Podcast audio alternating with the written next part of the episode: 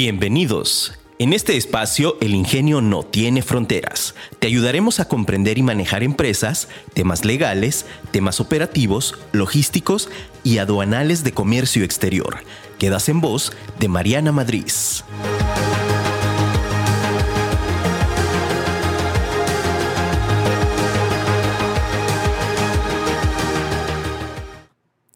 Resolver. No podemos resolver problemas pensando de la misma manera que cuando los creamos. Albert Einstein. Hola, ¿qué tal? Muy buenos días en este tu programa, El Ingenio no tiene fronteras. Soy tu servidora Mariana Madrid y hoy estoy muy contenta de estar aquí contigo como todos los martes en punto de las 9 de la mañana. Te invito a que nos sigas y nos escuches eh, en este, a través de este, este canal, vamos a decirlo así, eh, que es afirmaradio.com. Recuerda que tenemos aplicación, la puedes descargar directamente en tu celular o puedes escucharnos en línea en afirmaradio.com. Y pues bueno, estoy muy contenta de estar el día de hoy contigo. Recuerda que este programa es para ti empresario, para ti empresa, para ti emprendedor que quiere comenzar a cumplir sus sueños. Y el día de hoy eh, estoy muy contenta porque tengo aquí a un invitado también súper jovencito eh, que se dedica a toda la parte de comercio exterior, pero desde el punto de vista de la paquetería. Y pues bueno, tú sabes que a mí me encanta traer personas que te van a transmitir o te van a dar información de valor. Y pues bueno, eh, es, es, no es tan común que nos encontremos a alguien tan experto en el tema de la paquetería. Y pues por eso hoy lo invitamos aquí a este programa. Él es Carlos Mendoza él es agente de aduanas de eh, la paquetería FedEx en Tijuana y pues bueno, hoy nos está haciendo el favor de estar aquí con nosotros y de platicarnos un poquito cómo, cómo es este proceso del despacho de importación, exportación a través de la paquetería, que pronto eh, nos vemos hasta cierto grado un tanto dudosos y un tanto eh, como incompletos en cómo funciona la paquetería, porque nos encontramos muchísimas personas que de pronto nos hablan y me dicen, es que yo ya me había traído esto y nunca me habían retenido y ahorita sí, y pues situaciones de, de, de este índole, ¿verdad? Hola, ¿cómo estás, Carlos? Muy buenos días.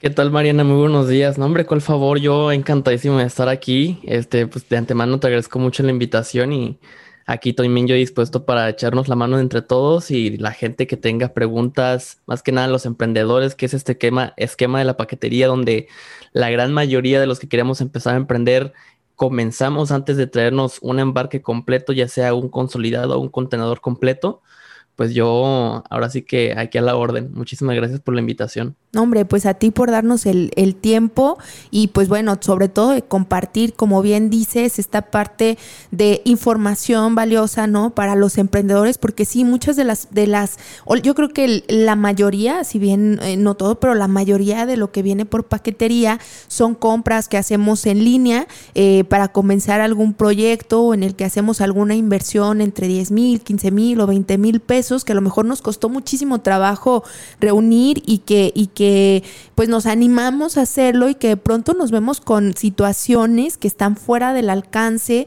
por desconocimiento a lo mejor, por políticas internas de la propia paquetería y de la aduana eh, y demás que puedan mermar a que nuestra carga no se entregue o a que nos retengan un paquete y entonces pues nos veamos ahí en un sinfín de situaciones que pasan, ¿no? Entonces, oye Carlos, pues para entrar un poquito en materia, explícanos un poquito cómo es esta parte del proceso eh, de la importación vía paquetería. Explícanos cómo funciona, cuáles son los supuestos, eh, pues todo, todo, todo, todo.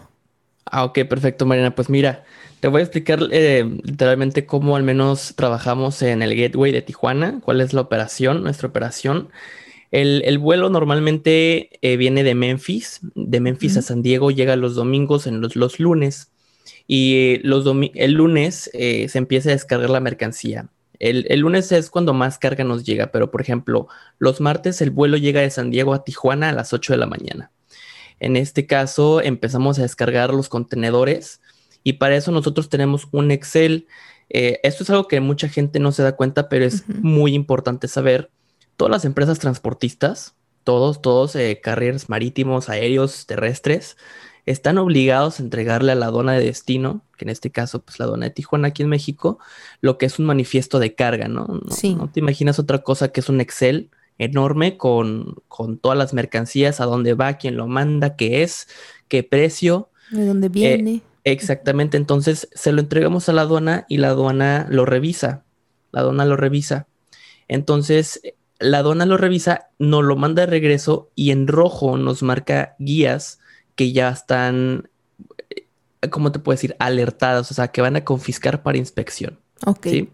Entonces, automáticamente cuando ya tenemos el visto bueno de la aduana, empezamos a descargar los contenedores. Obviamente llegan los oficiales de comercio exterior, se suben a los, suben al, perro, al canino, a, los contenedores, huelen todo y bueno, es cuando empezamos a descargar este, los contenedores. Pasan por una banda electrónica que el sistema de FedEx pues automáticamente va separando los clientes individuales que importan con un pedimento T1, por eso se llama individual. Se va lo que es global, o sea, lo que importamos nosotros FedEx en un esquema simplificado o general, por así decirlo, y se van los clientes BSO, que es Broker Selection Option. Hay varios clientes que el carrera internacional es FedEx, pero nos dan una carta de instrucción y nos dicen, oye FedEx, ¿sabes qué? Yo no quiero que me importes tú. Yo lo voy a importar con un agente aduanal externo. Entonces, automáticamente separamos esas guías y se van directamente al recinto fiscalizado. Eso, esa, esa parte de la operación se llama sorteo, ¿de acuerdo? Entonces es cuando empezamos a sortear las guías. Entonces, este, bueno, yo llego a las 8 de la mañana y lo primero que hago es empezar a revisar los consolidados, todo. Eh, yo te voy a explicar más la parte operativa. Entonces, cuando empezamos a separar los paquetes eh, ya fuera de lo individual y del, del, del, BCO, que es el Broker Selection Option, nos vamos directamente al esquema de la paquetería. Entonces, nuestra agencia aduanal revisa los paquetes uno a uno. ¿De acuerdo? Todos, todos se revisan porque, ¿por qué? Acuérdate que el agente aduanal es el encargado de la veracidad de lo que el importador le está declarando. Claro. ¿Estás de acuerdo? O sea, el importador, y esto también es algo bien importante, ¿no? El, si no me vas a dejar mentir, es el artículo 52 de la ley aduanera que nos dice que quien es responsable de garantizar el cumplimiento de las regulaciones y restricciones no arancelarias de la mercancía que se está introduciendo a territorio nacional es el importador, ¿verdad? O sea, no es el agente aduanal, no es el transportista, sino es el importador. ¿Ok? Y bueno, el agente aduanal es, es, el encargado de verificar que el importador le está entregando pues la información correcta para efectos de que no vayamos a incurrir en alguna multa. ¿Verdad? Sí. Entonces, nuestra agencia, nuestra agente aduanal, pues eh, revisa todas las mercancías que, van llegando, guías de Shane, guías de Amazon, de eBay, de Mercado Libre, o sea, de, todos estos sitios de e-commerce en donde se hacen compras electrónicas. Y pues ahí es cuando nos, nos topamos con retenciones. Normalmente, mira, nuestro objetivo como FedEx es eh, tener un same day clearance o una importación el mismo día de más del 80% de toda la carga que nos llega. ¿no? Ok. Pero bueno, obviamente esto eh, no es posible porque pues a veces las, personas o el importador, eh, por desconocimiento, como tú mencionas, pues se trae cosas que son, eh, no pueden ser objeto de importación, al menos por el esquema de paquetería. ¿Cuáles son estos, no? El esquema de paquetería te dice que es únicamente para uso personal, vaya, ¿no? Obviamente sí tenemos ahí un poquito de criterio, pero bueno, por ejemplo, pues muchísima ropa, ¿no? Se traen embarques completos de ropa que exceden a 10 piezas. Bueno, ahí la regla eh, te marca que tú ya tienes que estar inscrito en el padrón para efectos de traerte más de 10 piezas, ¿no? Textiles. Carlos, a ver, una, una, voy a interrumpir poquito. Este, porque quiero conceptualizar un poquito esto que nos explicaste del proceso antes de continuar con la parte de, ahora, eh, porque esto es bien importante, porque ahorita nos vas a platicar sobre exactamente en qué situaciones es cuando la paquetería dice no lo puedo despachar yo, ¿no? O sea, ah, en este esquema. Entonces, eh, nos decías tú entonces que se hace este manifiesto que se le manda, el, manifiesto de carga que se le manda a la propia aduana previo a que la mercancía arribe y que se pueda desconsolidar y que se pueda bajar. Y es para que ellos nos den el permiso, le den el permiso a la paquetería para entonces ahora sí bajar la mercancía al recinto, a los almacenes y poder hacer las revisiones, ¿no? Que sería una segunda revisión, que es la que ya hacen ustedes, que es la que nos platica, se revisa el 100% porque al final tal cual la responsabilidad, por supuesto, que cae sobre el agente aduanal. Entonces, pues se tienen que asegurar de que todo esté correcto y de que el importador nos esté declarando la mercancía. Pero ahí mencionabas algo bien, bien, importante que a mí me llama la atención. O sea, desde que viene ya el manifiesto de carga, desde que ustedes hacen el manifiesto de carga, entonces la propia aduana ya tiene también eh, digamos, vistos, visualizado, analizado ahí algunos paquetes que va a retener o que va a... Es retener, es confiscar, es revisar. ¿Qué, es lo que hacen con estos que les marcan a ustedes en rojo? Derivado del primer envío del manifiesto. Internamente lo llamamos alertas. Haz de cuenta que por radio se notifica. Eh, todos, todo el mundo tenemos un radio. Mi departamento es el que más tenemos radio y nos notifican eh, la aduana ya nos mandó el manifiesto de carga, se, manifestaron 14 alertas, 15 alertas, hoy tenemos 20 alertas, son alertas, ¿no? Que no es otro caso más que vienen los oficiales de comercio exterior y en el sorteo que se hacen, estas guías ya están separadas, vienen los oficiales de comercio exterior, las checan, le hacen ahí mismo el previo, o sea, la reacción de la mercancía, con el perro, con todo, si hay que... Bueno, esto ya es más que nada de cuestión de la aduana, ¿no? Del sector eh, público, pero si ya confiscan la mercancía eh, para un, una inspección más minuciosa, por ejemplo, muestreo en temas como, por ejemplo, de materiales. De difícil eh, identificación, ¿no? Algún químico, algún polvo. Exactamente. Por ejemplo, tenemos clientes que a veces importan pigmentos, ¿no? Industriales. Entonces, eso lo lleva a confiscar la aduana, pues para efectos de hacer un muestreo y verificar que realmente sea un pigmento y que no esté mezclado, pues, con alguna una sustancia ahí extraña, ¿no? Claro. Entonces, básicamente son estas alertas. Órale, súper bien. Entonces ya, esa era como mi duda que quería aterrizar un poquito más. Entonces seguimos aquí en este proceso.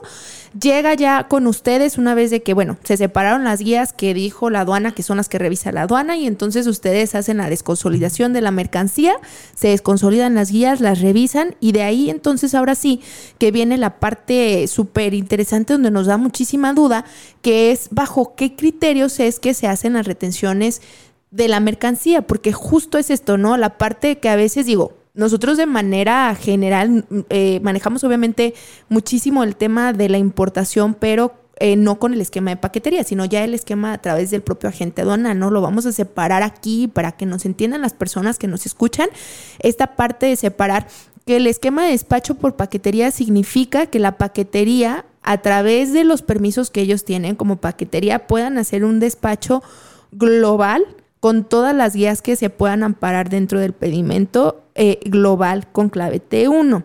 Si nuestra guía se separa, significa que lo tendríamos que despachar ya de manera particular con otro tipo de pedimento que regularmente puede ser el A1, ¿no? Que es, ya es una importación a nombre de la persona en particular que trae esa guía o a través de alguna comercializadora, pero bueno, son los dos esquemas y el esquema personal ya significa que tienes que hacer un despacho cumpliendo todo lo señalado bajo la ley aduanera. No quiere decir que el despacho a través de la paquetería no esté bajo la ley aduanera, sí, claro que está, pero se regula con algunas otras disposiciones.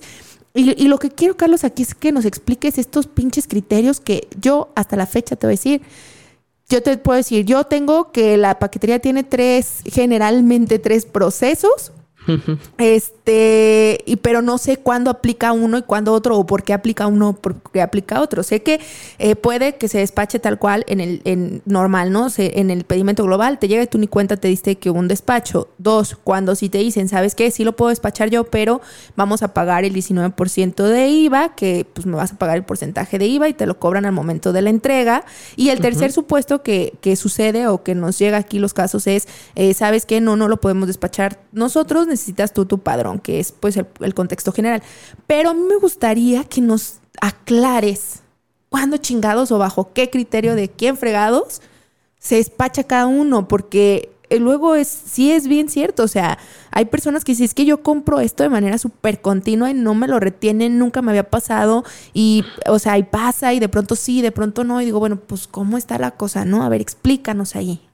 Ok, perfecto. Mira, el primer supuesto que tú hablas de que tú literalmente, no sé, compras en Shane, vamos a ver, una blusa o tres prendas y pasa a lo mejor 15 días y ya llega el camioncito de FedEx y te lo reparte y tú ni cuenta te diste, ¿no? Claro. Ese supuesto a lo mejor, eh, bueno, pasa cuando la guía, el, valor en aduana no excede los 50 dólares, porque ese es el esquema global. Hacemos toda la operación y lo importamos, pero eso entra como minimis, entonces el importador o el consignatario no paga impuestos. Es cuando literalmente te entregan la mercancía, fírmele aquí y pues ya está, ¿no? Claro. Ese es el primer supuesto. Cuando la mercancía no excede 50 dólares, eh, te llega normal, o sea, como normalmente lo venimos manejando, ¿no?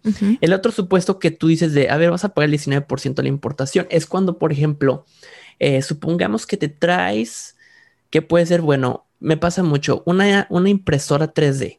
sin sus aditamentos, la pura impresora y te costó 300 dólares, te la trajiste de China, ¿no? Sí. Ese es cuando tú pagas el 19% de la importación, que es la tasa global que nos marcan las reglas generales de comercio exterior, que eh, por el esquema simplificado o de paquetería es el que se tiene que cobrar, ¿no? Es cuando llega el, el courier de FedEx o la persona que te entrega y nosotros le anexamos una factura y al, y, al paquete en sí le ponemos un sticker. Ok.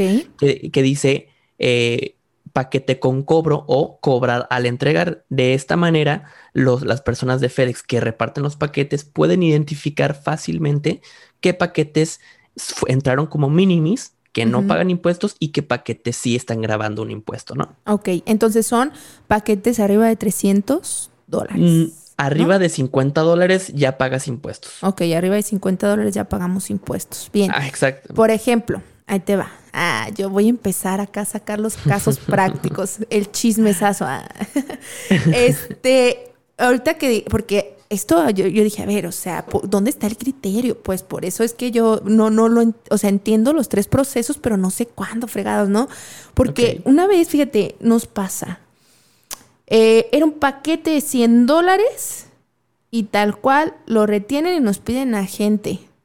Entonces yo dije, o sea, ahí es donde dices, o sea, la ley nos dice que arriba de mil dólares, ¿por qué aquí en algo de 100 dólares estamos poniendo. Me ha pasado con paquetes de 30 dólares también, que de pronto es como, oye, ya no, sí se necesita despacho. O sea, ahí es donde decimos, o sea, el criterio sí bien la ley es, o sea, esta parte que tú mencionas, el minimis de los 50, arriba pagan sobre global menores de mil dólares y arriba de mil dólares ya diríamos que es el criterio para que se pase, a, a un despacho formal, ¿no? Pero, pero ¿por qué a veces pasan estas circunstancias? O sea, ¿qué otros factores pueden influir? No solamente el tema del valor, sino a lo mejor yo me imagino que tiene que ver con el tipo de mercancía o, qué es ahí. Es correcto. Ahí, eh, por ejemplo, la guía puede, te puede costar 30 dólares, 100 dólares, el valor en factura que tú quieras. Pero ahí depende mucho del tipo de la mercancía que tú quieras importar. Por ejemplo, y te voy a poner en claro este contexto para que tengamos un mayor panorama del trasfondo de la situación. Haz de cuenta que por el esquema simplificado estamos de acuerdo que para cualquier importación se genera un pedimento. Claro. Con diferentes claves, ¿verdad? Para la gente que a lo mejor no sepa qué es un pedimento, pues es el documento que acredita la legal estancia de las mercancías, ¿no? El artículo 2 de la ley aduanera nos define qué es un pedimento. Entonces, en este pedimento global, le ponemos una fracción genérica a todas las mercancías.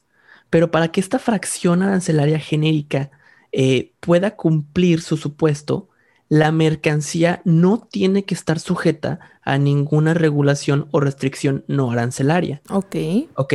Cuando la mercancía en sí, o sea, por, por la manera en que viene presentada, ya su fracción ya tiene una regulación, ¿sí? Un permiso, ahí ya no lo podemos poner esta, esta fracción genérica. Ok. Entonces, ahí es cuando la paquetería te va a decir, ¿sabes qué, Mariana? Esta mercancía que tú quieres traer, ya no la podemos despachar nosotros y ya lo tienes que hacer tú mediante un agente aduanal.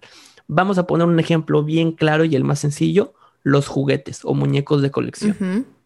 Los muñecos de colección, eh, la partida es la 93, no, no la 9503. Ajá, 9503.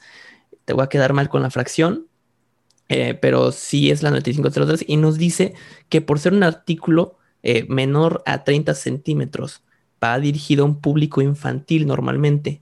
Y por ser un artículo que representa una figura humana articulado, pues necesita un permiso o un aviso sanitario de importación por parte de la COFEPRIS. Entonces, aunque el muñeco te cueste 50 dólares o 100 dólares o 200 dólares, ya no lo podemos importar nosotros. Ya es cuando te dicen, ¿sabes qué, Mariana? Esto pues ya lo tienes que canalizar directamente con un agente aduanal. Claro. Es la 9503 00 eh, treinta y tantos para los, bueno, ahí entran también rompecabezas y cosas así, la 36 para rompecabezas y creo que la 99 es la de los muñecos menores a 30 centímetros. Efectivamente. Muy bien, ok. Entonces, es que me gusta ir desglosando ahí las, los lineamientos. Llevamos uno primero que es el factor del valor, ¿verdad? Ya ahorita desglosamos otro que es respecto de las regulaciones y restricciones no arancelarias que pueden tener los propios productos para efecto de poderse importar. Correcto. Que sería el, el otro criterio adicional a que no importa el valor que sea, si el producto tiene una regulación, pues bueno, no se va a poder despachar por la paquetería. ¿Sale? Si, si voy bien hasta ahí, ¿verdad? Voy, voy captando todos los criterios bien o no. Correcto, o sea, perfecto, no lo pudiste ver, no lo pudiste haber dicho mejor. Y, por ejemplo, ¿hay ahí algún otro dentro del propio criterio? Yo sé que pueden haber excepciones. Hay excepciones a la regla, es decir, sabes que lo que tiene que ver a lo mejor, sí tiene regulaciones, pero la regulación no tiene que ver con algo de salud, no tiene que ver algo con normas de seguridad, sino que son una norma de etiquetado o una norma de hay que agregar un instructivo, este, algo así y que dé la excepción a que sí se pueda a través de la paquetería, pero cumpliendo con ese requisito. Claro, fíjate, de hecho aquí eh, hay algo que mucha gente me pregunta, oye, es que mi producto trae norma. Mira, acuérdate que las, empresas de paquetería, cuando hacen un despacho simplificado, no están sujetos a cumplir esas normas siempre y cuando la mercancía no exceda el, el valor de mil dólares. Esto no lo dice la fracción novena de, del anexo 2.4.1, que es el acuerdo de normas. ¿De acuerdo? Entonces, acuérdate que la, la, eh, la, norma de etiquetado comercial, que normalmente es una NOM 050, una NOM 024, es siempre y cuando excedamos del valor de mil dólares. Por ejemplo, si tú te traes, no sé, 10 prendas que todavía entran de, están bajo el supuesto de que lo podemos importar, no es necesario que tú cumplas o garantices esta norma de etiquetado porque no se está excediendo, uno, de la cantidad de piezas permitidas y dos, del valor permitido. Entonces, ya en el cuestión de normas y permisos, es, es, más que nada en más de mil dólares. Ya lo que no podemos despachar nosotros, por ejemplo, permisos de COFEPRIS, eh, inspecciones de la Profepa. Otra cosa, respondiendo a tu pregunta original que me haces, Oye, Carlos, ¿hay algún criterio en, por ejemplo, en, cuanto al despacho de las mercancías que cumplen con alguna regulación? Sí. Por ejemplo, me pasa mucho que a veces nuestra agencia donal nos llega a detener lo que son artículos de piel. Sí. La piel que pasa, hay una piel que es exótica. Por las fracciones de la piel eh, necesitan un permiso de CITES, ¿no? Que es el Convenio Internacional de Especies en Peligro de Extinción, en otras palabras. Pero esto lo podemos desvirtuar siempre y cuando el cliente o el consignatario nos mande una ficha técnica donde se muestre que la piel sea comercial, que la piel es comercial, el bovino y vacuno, ¿no?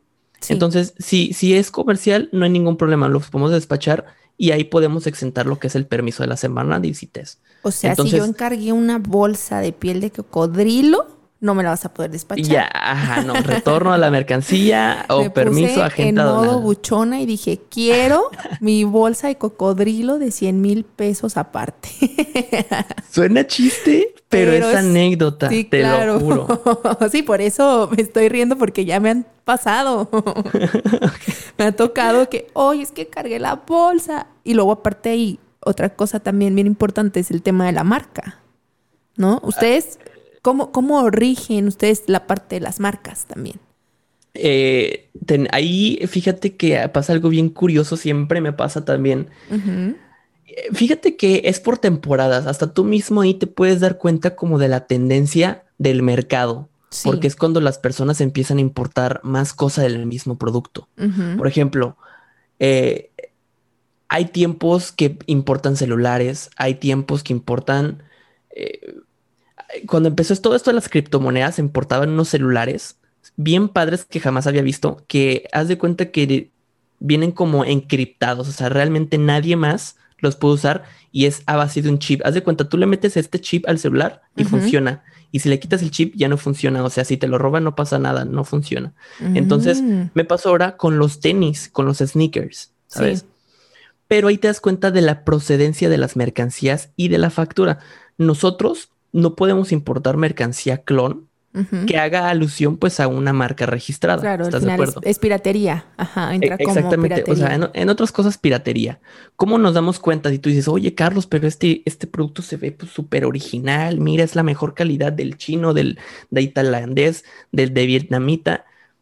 La factura te lo dice todo y la procedencia de las mercancías. Una a mí me ha tocado ver mercancía tanto original como pirata, ¿no? No es lo mismo que te llegue una cartera Gucci de Italia con todos, o sea, con todo lo que viene su, eh, el embalaje, hasta con el embalaje te das cuenta, la factura membretada de Gucci, el número de serie, los hologramas, a, una, a, una, cartera Gucci que viene de China y viene a lo mejor con, con la misma factura, sí, pero pues eh, luego, luego te das cuenta, ¿se me explicó? Entonces, claro. Es muy fácil detectar ese tipo de mercancías. Pero sí las pueden despachar ustedes. ¿Las mercancías clon? No, no, no, o sea, una mercancía original. Imagínate ah, que traemos tal cual, una bolsa, piel de vaca de una marca reconocida con un valor de 100 mil pesos. O sea, ah, imagínate, a mí me ha pasado, pues, y no las he podido despachar. que han estado arriba del, de unos que han estado dentro de los 800 dólares, 900 dólares y no las he podido despachar por la paquetería. Me han dicho que no que te necesito el agente donal y el agente donal nos pide el permiso de distribución de la marca para poderlo hacer. Eh, es, curioso que te pida el permiso de distribución de la marca. La verdad, bueno, ahí ya es más injerencia del agente aduanal, ¿no? Y su criterio, pero creo que tú puedes usar un identificador en donde puedes exentar este permiso de, distribuidor autorizado porque pues no es para, comercializarse, es para uso personal del importador. Claro. Entonces, no habría, no habrían por qué pedirte el permiso de, de, pues, de uso de marca, ¿no? Claro. Sí, porque al final es como, pues es personal, es un artículo personal, es única pieza, no nos estamos trayendo dos, tres o cuatro piezas. Exactamente, por ejemplo, tenemos un cliente que, que él es distribuidor autorizado de los relojes Rolex, Hublot, ¿no? O sea, de relojes de alta gama. Y él sí nos manda su autorización de permiso de marca. Claro. Es un documento membretado, firmado por la marca y todo, ¿no? Donde dice, dice, ¿sabes qué? Yo la marca tal autorizo a la persona tal con RFC tal a que haga uso de nuestra marca y viene firmado por las dos partes. Va, muy bien. Vamos a ir a un pequeño corte, regresamos. Estamos platicando acerca de las importaciones vía paquetería. Si tú eres una persona que te gusta comprar en línea, que estás comenzando un proyecto, que estás emprendiendo y te vas a traer eh, tus primeras importaciones por vía paquetería, pues esta información te puede servir. Carlos nos está platicando acerca de los diferentes criterios que se pueden utilizar o bajo los cuales suceden las diferentes maneras en las que se despache la mercancía vía paquetería. Entonces continúa por nosotros, vamos a ir a este pequeño corte. Síguenos en nuestras redes sociales, en nuestro canal de YouTube como MM Consultor todos los podcasts están ahí y también se suben otros videos que te van a servir y que son información importante de comercio exterior. Vamos al corte y regresamos. Y pues bueno, seguimos aquí en este tu programa El ingenio no tiene fronteras. Estamos platicando con Carlos Mendoza, que él es agente de FedEx Tijuana y nos está platicando acerca de los diferentes supuestos bajo los cuales se puede despachar la mercancía vía paquetería o en qué situaciones nos pueden retener. Ya nos platicaba Carlos entonces que el esquema, pues una de las primeras retenciones puede ser directamente desde la autoridad en cuanto se hace el manifiesto de carga y que desde ahí puede ser. Otro es cuando el agente banal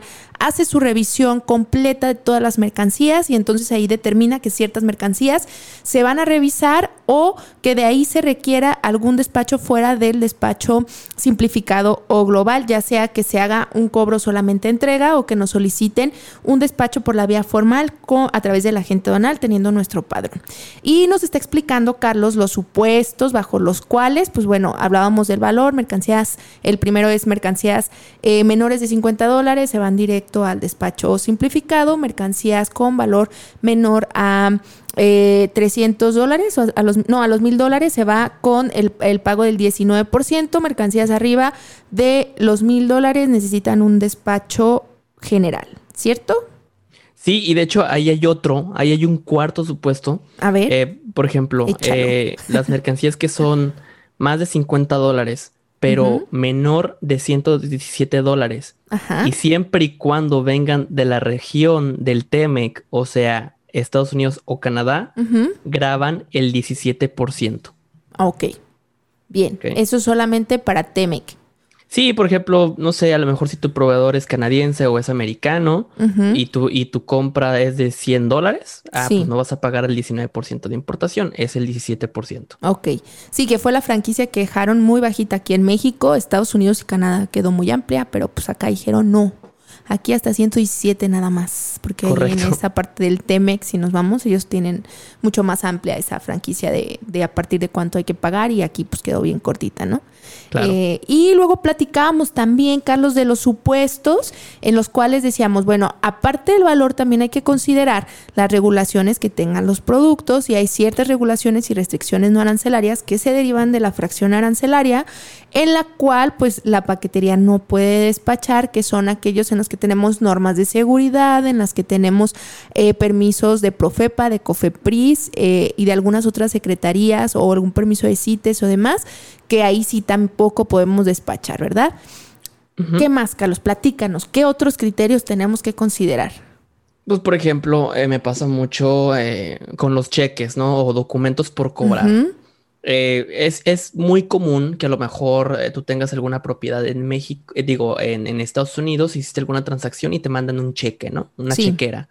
Pero, ¿qué pasa? También la paquetería no lo puede despachar si el, el, monto excede más de 10 mil dólares. Claro. Entonces, considero algo bien, bien importante de, de, estar como conscientes de ello, ¿no? Y otra cosa que yo creo que es la más común, la más importante y la que más me da problemas, es de el, el, supuesto de la ropa usada. Sí. De la ropa usada, que se... Imagínate que tú a lo mejor se te olvidaron tus maletas, te fuiste de vacaciones a Las Vegas, se te olvidaron tus maletas en el hotel y el hotel te dice, oye, ¿sabes qué? Pues no, no pasa nada, nosotros te vamos a mandar tu maleta pues a tu dirección, ¿no? Por paquetería. Error, error. Lo que va a suceder es que te lo va a tener la aduana, la paquetería no te lo va a poder despachar y de verdad es un dolor de cabeza para liberar lo que es los, los artículos o efectos personales. Oye, que mi tío me mandó este del arroz o de donde tú quieras, ¿no? De Walmart. me mandó prendas eh, y a lo mejor les quitó la marca o les quitó las, etiquetas. Ajá. Y huele, huele a, usado o se, está rasgada la mercancía o lo que lo que tú quieras, ajá, lo que tú quieras pero el criterio de la ropa usada es bien difícil y no sabes de verdad cuánto dolor de cabeza causa tanto para mí, tanto para el remitente de la mercancía, tanto para el, o sea, todo mundo terminamos estresados ahí, la verdad. Sí, es muy complicado, ¿verdad? El tema de la ropa usada. Correcto, o sea, es muy a criterio, básicamente como lo hace la dona y yo lo he, yo lo he visto en presencia de los oficiales. Eh, ellos abren la mercancía, checan la mercancía, literalmente la huelen a ver esto. O rasca y huele casi, casi. Te lo juro, o sea, lo huelen. No sabes que esto huele a perfume. Ay, qué asco. Ajá. qué asco. Son los, gajos. son los no, zapatos, calcetines, o sea, todo, todo, todo, todo. Ay, no. Y es y, es cuando nos, ajá, es cuando nos dicen, no, sabes que esto es ropa usada, ¿no? Ay, no, qué asco, qué asquito para las dos partes, ¿eh? O sea, para el que mandó la ropa usada y para el que la olió la verdad. La verdad, pero bueno, entonces no mandemos ropa usada, por favor. No. Por favor. Por favor, no. Este, ya denla por pérdida, ni modo. O eh, vayan, eh. vayan por ustedes por ellas y en su equipaje, o sea, se vayan el equipaje, paguen equipaje extra en el vuelo.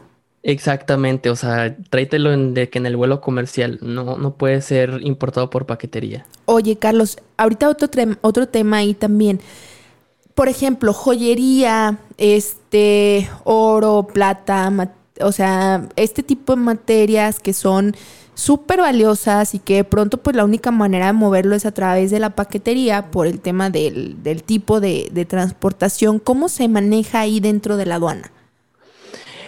Por ejemplo, esto de lo que tú mencionas es mercancía vulnerable, eh, mercancía que puede ser de procedencia ilícita, ¿no? Eh, ¿Cómo se maneja?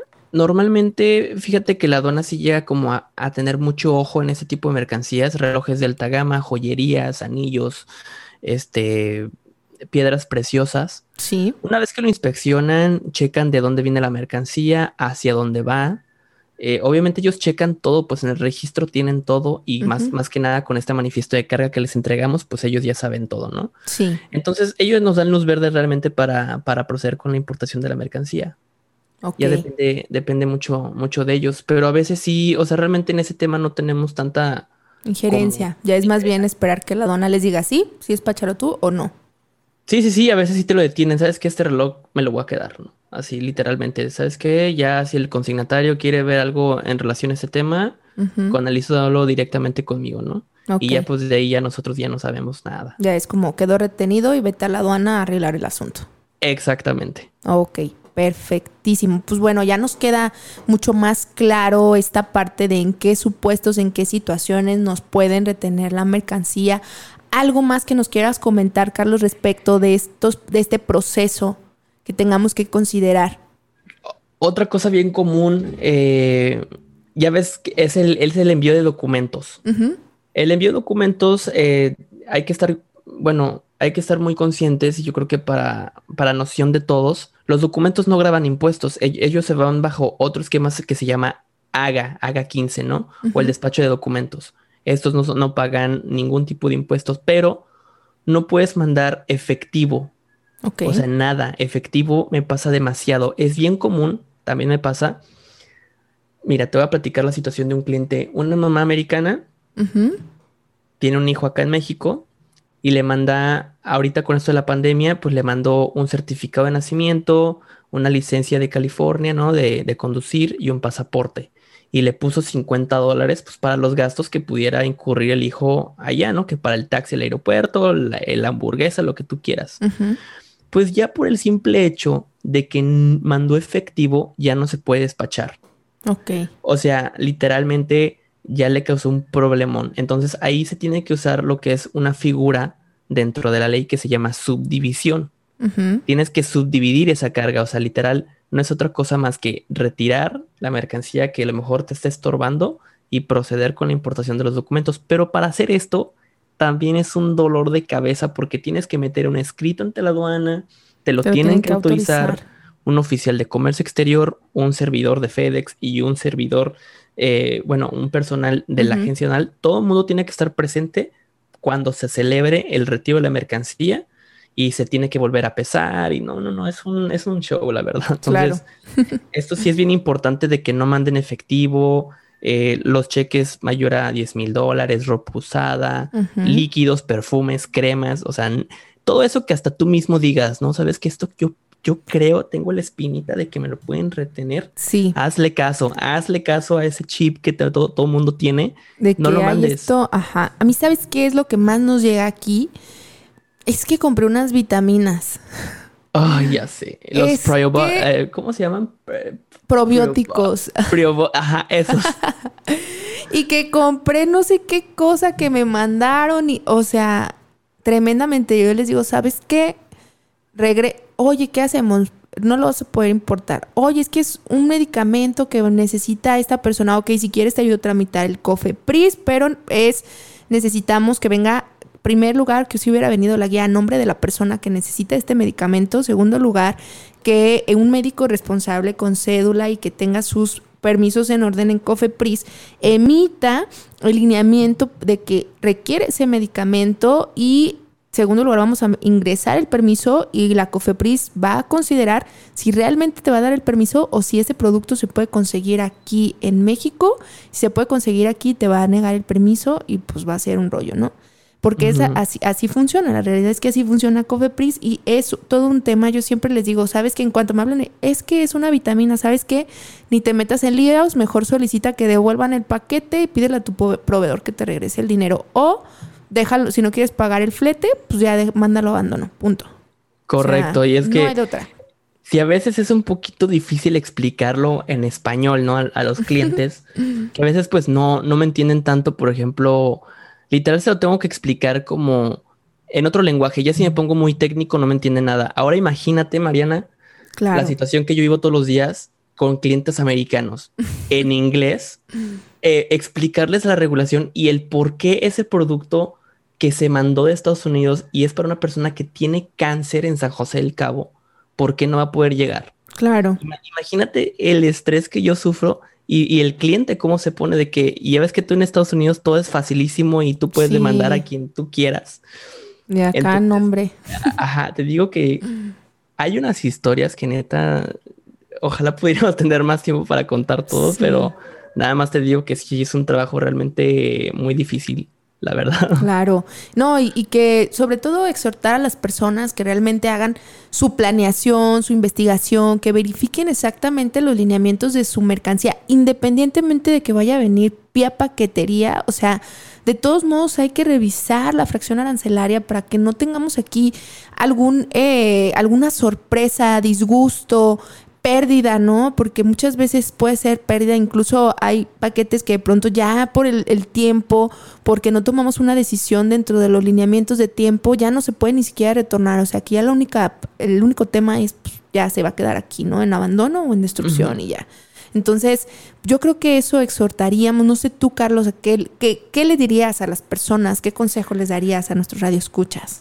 Mira, eh, Mariana, de hecho, algo bien curioso eh, yo empecé a hacer este contenido en redes sociales, más que nada para querer ayudar a las personas, porque a lo mejor es un tema que tú dices, no, pues yo no traigo internet, ¿no? Mientras tú, a ti no te afecte, pues tú ni, ni, ni enterado estás. Pero créeme que hay personas, o sea, diariamente, diariamente pasan desgracias, diariamente se pierde dinero, diariamente perdemos mercancía, o sea, diariamente ocurre algo, ¿no?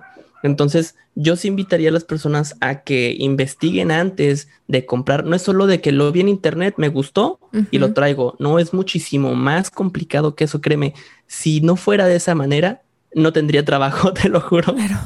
Entonces, aún más por sencillo que tú lo veas, investiga antes. O sea, yo con mucho gusto, yo creo que podrían eh, Em, dirigirse contigo, con un servidor, pues para asesorarlos en este tema y más que nada porque es un tema que nos gusta, que nos apasiona y si podemos ayudar en, en, en algo, pues obviamente estamos de que abiertos a, esto, ¿no? Entonces con, con, toda confianza se pueden dirigir contigo, conmigo y pues invitarlos más que nada a que se empapen de este tema porque es a lo que vamos enfocados en un futuro. Con esta pandemia nos dimos cuenta que las tiendas eh, presenciales en cualquier momento pueden desaparecer. Sí. Y todo se va a manejar de manera electrónica. Exactamente. Y la importancia de las entregas por paquetería. Correcto. ¿Verdad? ¿En dónde te pueden localizar, Carlos? Pásanos aquí, no sé, tus redes sociales, un correo, eh, por cualquier duda, cualquier cosa que alguien te quiera preguntar, o sea, que sepan dónde localizarte. Mira, eh, en TikTok estoy como Carlos Comercio, así, así todo junto, arroba Carlos Comercio.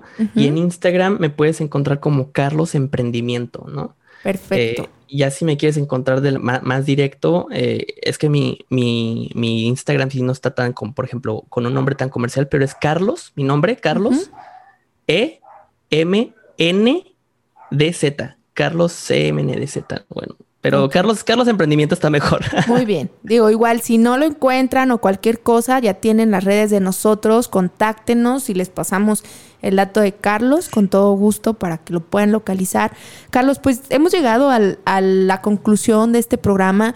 Eh, muchas gracias por darte el tiempo de explicarnos un poquito más cómo funciona de manera interna la paquetería y sobre todo esta parte que me gusta a mí de, de, de mostrar desde adentro el punto de vista, ¿no? Porque a veces las personas afuera vemos solamente eh, que no nos llegó el paquete o que va a estar retrasado, pero no vemos todo este proceso interno que lleva y todo lo que está detrás.